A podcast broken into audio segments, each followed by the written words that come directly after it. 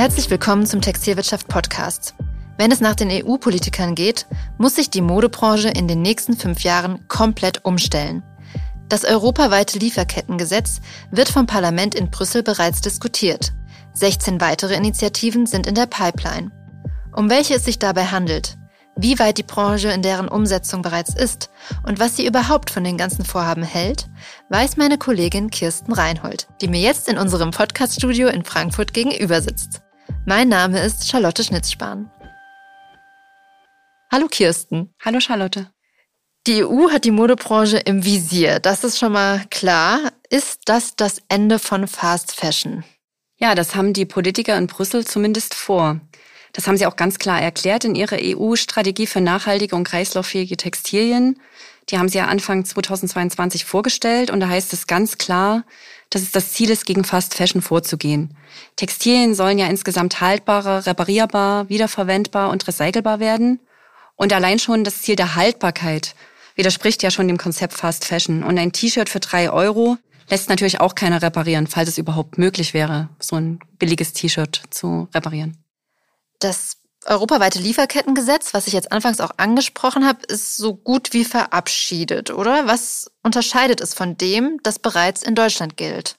Ja, wirklich verabschiedet, äh, Charlotte, ist es noch nicht. Das dauert mhm. ja in Brüssel alles ein bisschen länger. Anfang Juni hat jetzt aber erstmal das Europäische Parlament für das EU-weite Lieferkettengesetz gestimmt. Das heißt, es kommt auf jeden Fall.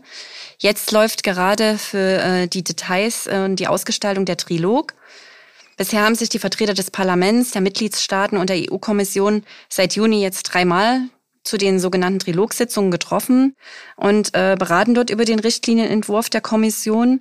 Dabei sind sich die ähm, drei Gesetzgebungsgremien der EU grundsätzlich daran einig, dass es kommen muss, kommen wird, dass die Unternehmen für die Einhaltung von Menschenrechten und Umweltstandards innerhalb ihrer Lieferketten auf jeden Fall zur Verantwortung gezogen werden. Nach den bisherigen Mandaten und Gesprächen der Verhandlungsteams sieht es jetzt so aus, dass die europäische Variante tatsächlich in einigen Punkten über das deutsche Lieferkettengesetz hinausgehen wird. So will Brüssel zum Beispiel die Klimaziele einbeziehen, eine zivilrechtliche Haftung für Verstöße einführen und deutlich mehr Betriebe in die Regelung einbeziehen. Das deutsche Gesetz, wie du schon sagtest, gilt ja seit Jahresanfang erstmal nur für große Unternehmen nämlich ähm, für Unternehmen mit mehr als 3000 Beschäftigten und ab Januar 2024 dann auch für Firmen mit 1000 Mitarbeitern. Das EU-Gesetz soll schon für mittelständische Unternehmen auch gelten, nämlich schon ab 251 Mitarbeitern und mehr als 40 Millionen Euro Umsatz. Außerdem will das Parlament möglichst viele Akteure einbeziehen, also nicht nur die Lieferanten, sondern auch den Verkauf, den Vertrieb und Transport und vor allem, und das wird die große Herausforderung, die vielen indirekten Zulieferer. In Deutschland äh, bezieht sich dagegen das Gesetz bislang nicht auf die gesamte Wertschöpfungskette, sondern nur auf die direkten Zulieferer eines Unternehmens. Ein weiterer Unterschied ist, dass sich das deutsche Lieferkettengesetz vor allem auf Menschenrechte konzentriert. Der Vorschlag des EU-Parlaments bezieht zudem aber noch den Schutz der Umwelt ein. Das heißt, die europaweite Richtlinie verpflichtet Unternehmen, einen Übergangsplan einzuführen, der da mit dem Ziel des Pariser Abkommens im Einklang stehen soll. Da nimmt sich ja die Weltgemeinschaft vor, die globale Erderwärmung auf 1,5 Grad zu begrenzen. Deutlich strenger sind auch die Haftung und mögliche Sanktionen. Bei Großunternehmen soll sich die Erfüllung der Ziele dann tatsächlich auch auf die variable Vergütung der Führungskräfte auswirken. Im deutschen Lieferkettengesetz gibt es bislang keine zivilrechtliche Haftung. Und bei der EU-Variante diskutiert man eben gerade darüber, bei Verstößen Geldstrafen von mindestens fünf Prozent des weltweiten Nettoumsatzes ähm, zu verlangen.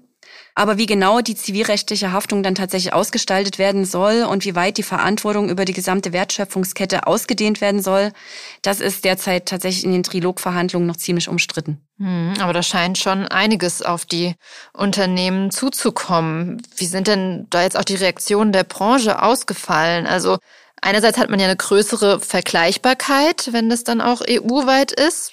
Das könnte man positiv sehen. Oder ist es doch eher so, dass man es für sehr schwer umsetzbar hält? Ja, die Reaktionen sind tatsächlich ganz unterschiedlich. Da gibt's die ganze Bandbreite. Das bewegt sich zwischen Entsetzen und Erleichterung. Wir hatten dazu ein großes Thema in der TV24. Da hatte ich mit äh, einigen großen Branchenverbänden gesprochen, mit vielen Herstellern, mit vielen Händlern. Die sind sich alle einig, das ist ganz klar, es wird eine riesige Herausforderung. Es wird extrem viel Bürokratie auf die Unternehmen zukommen. Allein mit der Berichtspflicht ähm, sind viele, viele Unternehmen extrem gefordert. Das sind vor allen Dingen kleine und mittelständische Unternehmen können das kaum stemmen. Vor allem die Verbände waren in dem Zusammenhang vor einem neuen bürokratischen Wahnsinn mit nicht absehbaren Kosten. Und sie halten die neuen Anforderungen für absolut praxisfern und nicht umsetzbar, weil es eben heute kaum möglich ist, die gesamte Lieferkette bis hin zum Baumwollfeld in Indien ganz genau zu kontrollieren. Sie hoffen, dass jetzt bei den Trilogverhandlungen wenigstens die Schwellenwerte noch höher gesetzt werden. Das ist gerade auch hier eine Diskussion. Ähm, erst kürzlich hat Bundeswirtschaftsminister Robert Habeck äh, vorgeschlagen, dass das Gesetz nicht für die kleinen und mittelständischen Unternehmen kommen soll. Anders sehen es die meisten großen Unternehmer, mit denen ich gesprochen habe. Denn äh, die wünschen sich natürlich auch praktikablere Lösungen, weniger Bürokratie, aber sie begrüßen insgesamt ein europaweites Gesetz, weil äh, sie nach diesem nationalen Alleingang, den es ja bislang mit dem deutschen Gesetz gibt, dann endlich ähm, auf einheitliche Wettbewerbsbedingungen hoffen. Und ähm, das könnte natürlich auch oder wird auf jeden Fall zu mehr Transparenz und mehr Rechtssicherheit führen. Hm. Es sind ja 16 weitere Initiativen in der Pipeline. Über die alle zu sprechen, würde jetzt wahrscheinlich den Rahmen dieses Podcasts sprengen. Ähm, aber vielleicht kannst du mal zwei bis drei herausgreifen, die besonders intensiv diskutiert werden. Ja, da gibt es einige, die extrem auch in die Produktionsprozesse eingreifen werden. Das ist zum Beispiel die derzeit diskutierte Ökodesign-Richtlinie, die ja ein zentraler Bestandteil des EU Green Deal ist und die schon 2025 in Kraft treten könnte. Und die soll sich, wie schon am Anfang gesagt, ganz klar gegen Fast Fashion richten. Sie verpflichtet äh, zum Beispiel unter anderem zur Einführung eines digitalen Produktpasses, auf dem dann alle Produktinformationen gespeichert werden müssen. Und sie verbietet die Vernichtung von unverkaufter Bekleidung. Dazu kommen ganz konkrete auch ähm, ziemlich strenge Anforderungen an das Produktdesign. Dazu gehören Enthaltbarkeit, dann die Austauschbarkeit von Einzelteilen, Reparierbarkeit, die Wiederverwendbarkeit und der Einsatz von Rezyklaten. Ziel ist ganz klar eine komplette Kreislauffähigkeit und das ist ja generell eine der größten Herausforderungen der Branche. Neulich habe ich mit einer Expertin gesprochen, die diese Ökodesign-Richtlinie tatsächlich als Kohleausstieg für die Modebranche bezeichnet. Und ich finde, das trifft es ganz gut. Ja, du hast noch nach anderen ähm, Vorgaben gefragt. Da gibt es zum Beispiel die Berichtspflicht, über die haben wir auch in der TV schon oft geschrieben, mit der CSRD-Direktive, die tatsächlich schon in zwei Jahren nahezu alle Unternehmen zu einer Nachhaltigkeitsberichterstattung verpflichtet. Und die muss dann auch extern geprüft werden. Da muss eine Wesentlichkeitsanalyse durchgeführt werden. Also das ist auch ein ziemlicher Aufwand. Ganz konkret ist auch schon die Green Claims Richtlinie nach der künftig alle Umweltaussagen mit nachprüfbaren Daten und Methoden untermauert werden müssen. Also man nicht mehr mit so ganz äh, schwammigen Begriffen arbeiten kann, wie mit klimaneutral und, und ähnlichen Begriffen. Kürzlich vor der Sommerpause hat die EU-Kommission auch ihre überarbeitete Abfallrahmenrichtlinie vorgestellt, nach der die Hersteller künftig für den gesamten Lebenszyklus von Textilien verantwortlich sein sollen und eben auch äh, für die Entsorgungskosten der Altkleider zahlen müssten. Also das heißt für das Sammeln, Sortieren, Recyceln Wobei natürlich auch hier noch keiner genau weiß, wie das dann in der Praxis aussehen könnte. Auch da werden verschiedene Szenarien diskutiert. Mhm. All das, du hast es gesagt, hat zum Teil für Entsetzen gesorgt bei den Unternehmen oder tut das immer noch. New Yorker Chef Friedrich Knapp hat die Vorhaben aus Brüssel gegenüber der TV vor einigen Monaten sogar als unkontrollierbares Bürokratiemonster bezeichnet. Er hat dann in Form von Leserbriefen und Reaktionen auf LinkedIn viel Zustimmung erhalten, so dass fast ein Stück weit der Eindruck entstehen konnte, dass die meisten das so sehen. Ist es denn wirklich so, dass so viele den Initiativen so ablehnend gegenüberstehen? Na, es ist natürlich, wie ich schon sagte, ein extremer Aufwand für die Unternehmen. Das ist ein Bürokratiemonster, ein Berg an an Vorgaben, der eigentlich im Moment gar nicht erfüllbar ist, auch mit den äh, Möglichkeiten, die man hat. Und der New Yorker Chef hat sich tatsächlich aber, das muss man auch sagen, wie viele noch gar nicht so intensiv damit beschäftigt. Er wusste gar nicht, was im Detail auf die Unternehmen zukommt. Und ja, das war dann auch ganz interessant, weil er natürlich sofort loswetterte, wie soll das funktionieren. Auf der anderen Seite sagen viele Unternehmen, es geht natürlich um Menschenrechte, es geht um Umweltschutz, es geht um Klimaschutz und da muss man anpacken. Und tatsächlich gibt es viele technische Möglichkeiten im Moment schon auch was die Transparenz der gesamten Lieferkette angeht.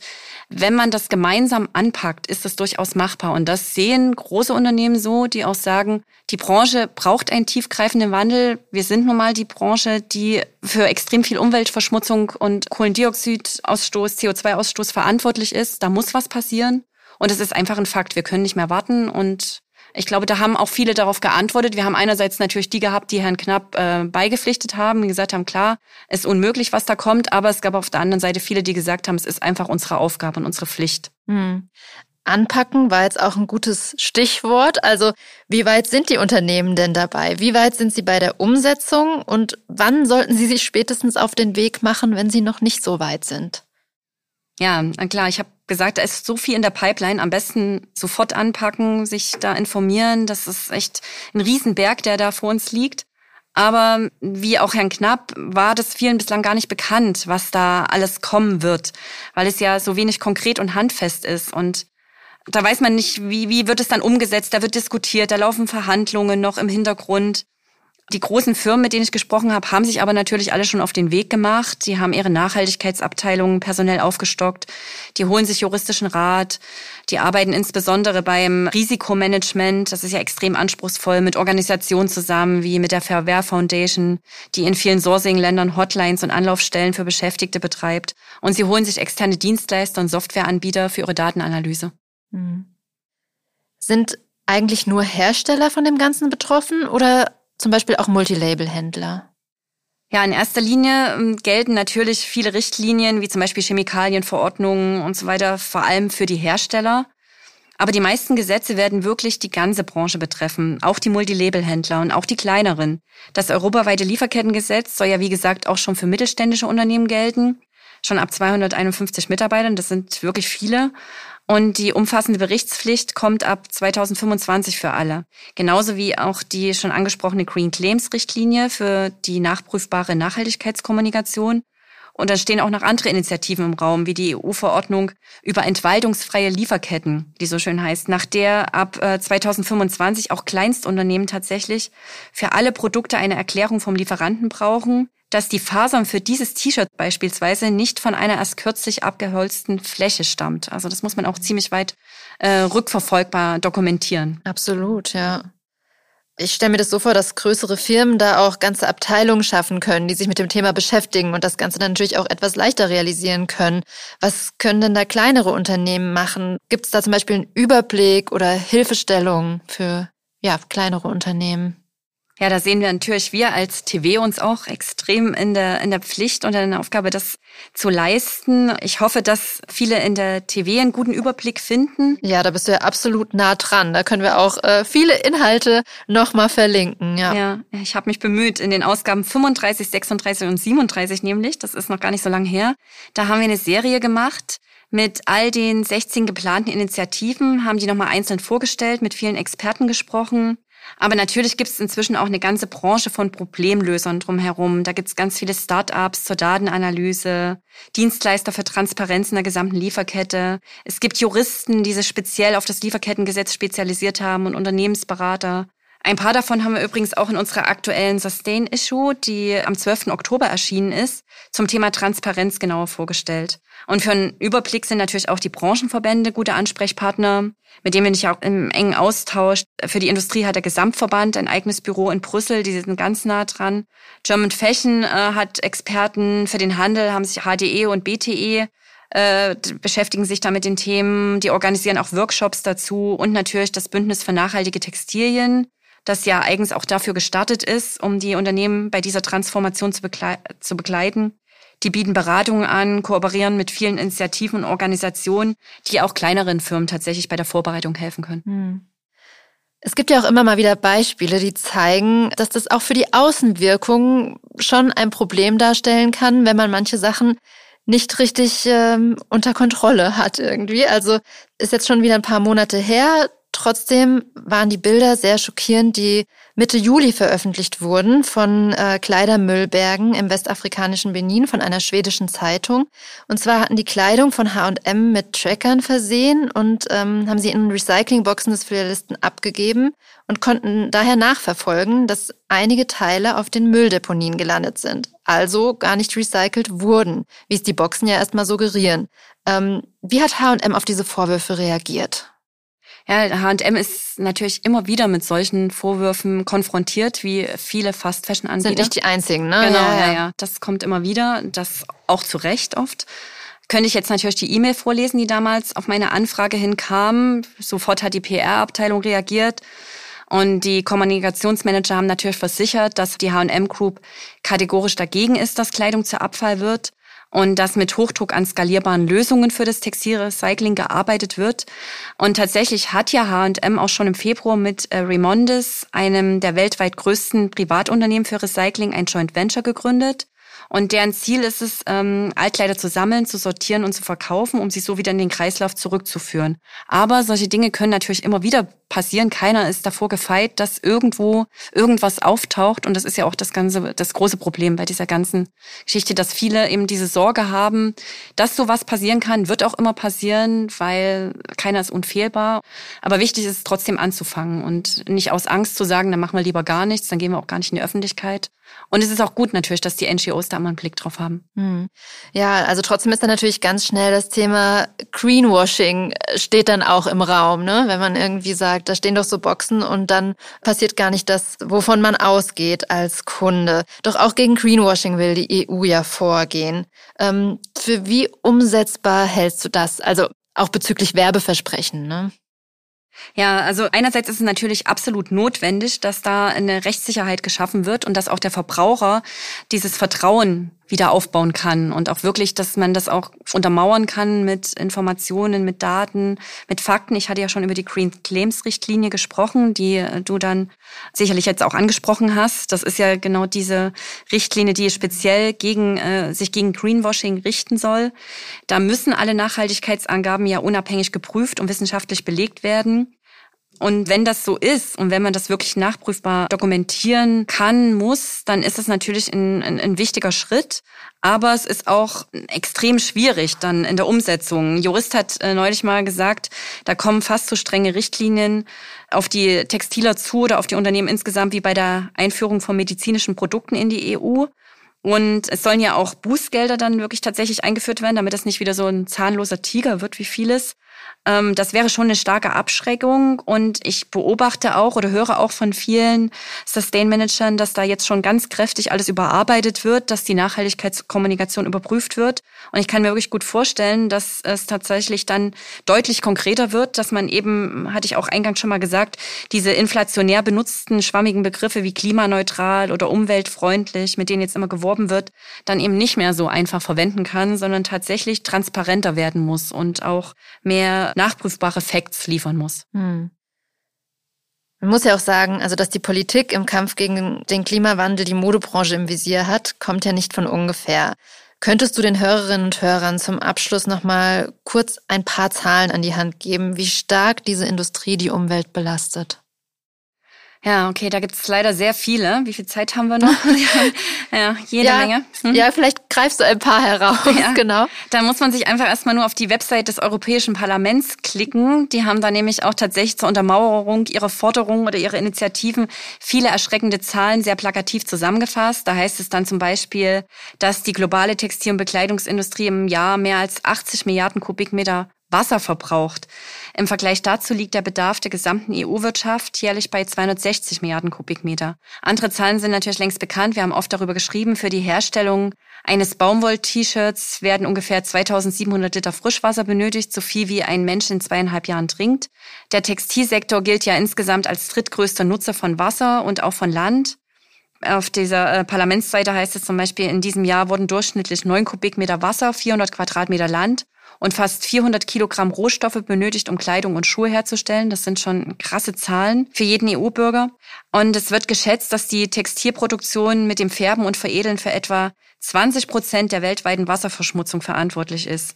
Außerdem, auch die Zahl haben wir oft geschrieben, verursacht die Modebranche 10 Prozent der weltweiten Kohlenstoffemissionen, also mehr als alle internationalen Flüge und Schifffahrten zusammen. Und ähm, wenn das alles so weiterlaufen würde wie bisher, dann könnte die Textilindustrie bis 2050 sogar für ein Viertel des globalen CO2-Ausstoßes verantwortlich sein, hat die Ellen MacArthur Foundation jetzt berechnet. Mhm. Ja, das sind natürlich alarmierende Zahlen, aber die Modebranche ist ja auch dafür bekannt, dass sie sehr innovativ und sehr kreativ ist. Also welche Projekte, Entwicklungen, Initiativen machen dir denn trotzdem Mut?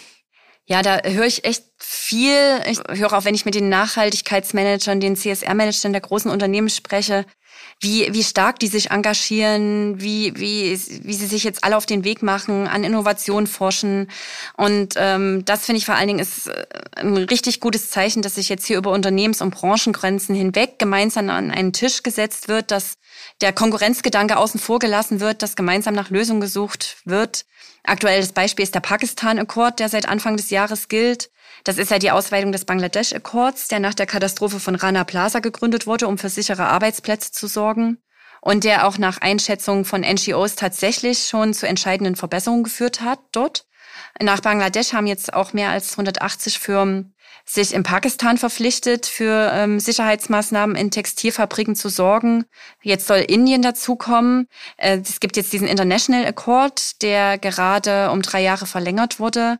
Und was ich auch immer extrem beeindruckend und, und sehr freudig finde, dass auf der Materialebene sehr viel passiert. Gerade hat zum Beispiel VD gemeinsam mit dem finnischen Forstspezialisten UPM die erste Fließjacke aus holzbasierten Polyester hergestellt. Denn Polyester ist ja das große Problem der Autobranche. Dazu könnten wir jetzt tatsächlich noch mal einen eigenen Podcast machen. Hm. Denn ich muss es nur ganz kurz ausführen, weil es auch ein Thema ist, was mir extrem am Herzen liegt. Egal ob recycelt oder nicht, Polyester ist einfach de facto kein wirklich nachhaltiges Material, weil es aus Erdöl gewonnen wird und weil es immer das Problem des Mikrofaserabriebs gibt.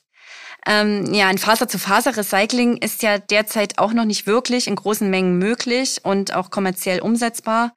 Zurzeit besteht recyceltes Polyester eben vor allem aus PET-Flaschen und das ist nicht wirklich nachhaltig, weil es ja eigentlich hier schon einen funktionierenden Kreislauf gibt, in dem man dann eingreift und nur ganz wenige wie EcoAlf dann wirklich auch konsequent nur ausschließlich Meeresmüll wieder zu Polyester verarbeiten.